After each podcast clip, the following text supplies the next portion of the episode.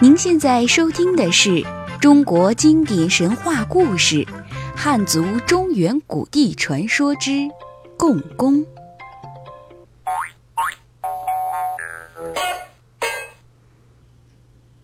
共工，炎帝义。据《山海经·海内经》，炎帝之妻赤水之子听媪生炎居，炎居生桀婢，桀婢生气细，气细生祝融，祝融降于江水，生共工。宋罗密，陆氏后继二，注引归藏启示。共工人面蛇身诸发，相传共工为水神。《左传》昭公十七年，共工氏以水祭，故为水师而水名。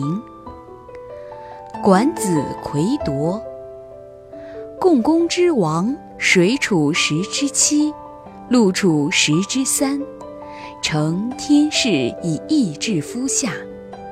《淮南子·本经序》：舜之时，共工震涛洪水，以博空桑。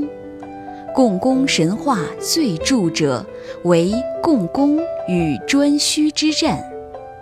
《淮南子·天文训》：昔者共工与颛顼争为帝，怒而触不周之山，天柱折，地为绝。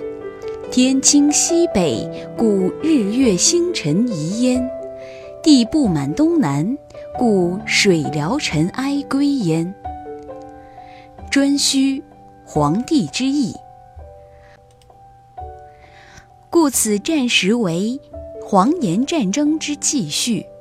此战又或传为共工与高辛、与神农、与祝融、与女娲之争。其他如与竹共工、羽沙共工之臣相柳等传说，有羽为黄帝系统人物，当亦系黄炎战争之余绪。今河南杞县流传的女娲补天，则为共工、祝融、女娲、关人为兄妹。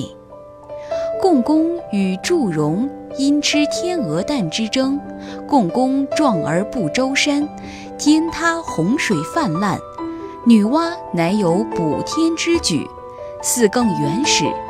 参见《杞人忧天》。祝融与共工战，是记《补三皇本纪》。诸侯有共工氏，任志行以强霸而不亡，以水成木。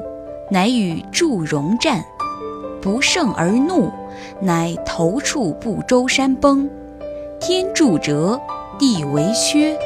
此战或又传说为颛顼、神农、女娲、高辛与共工之争。参见《共工杞人忧天》。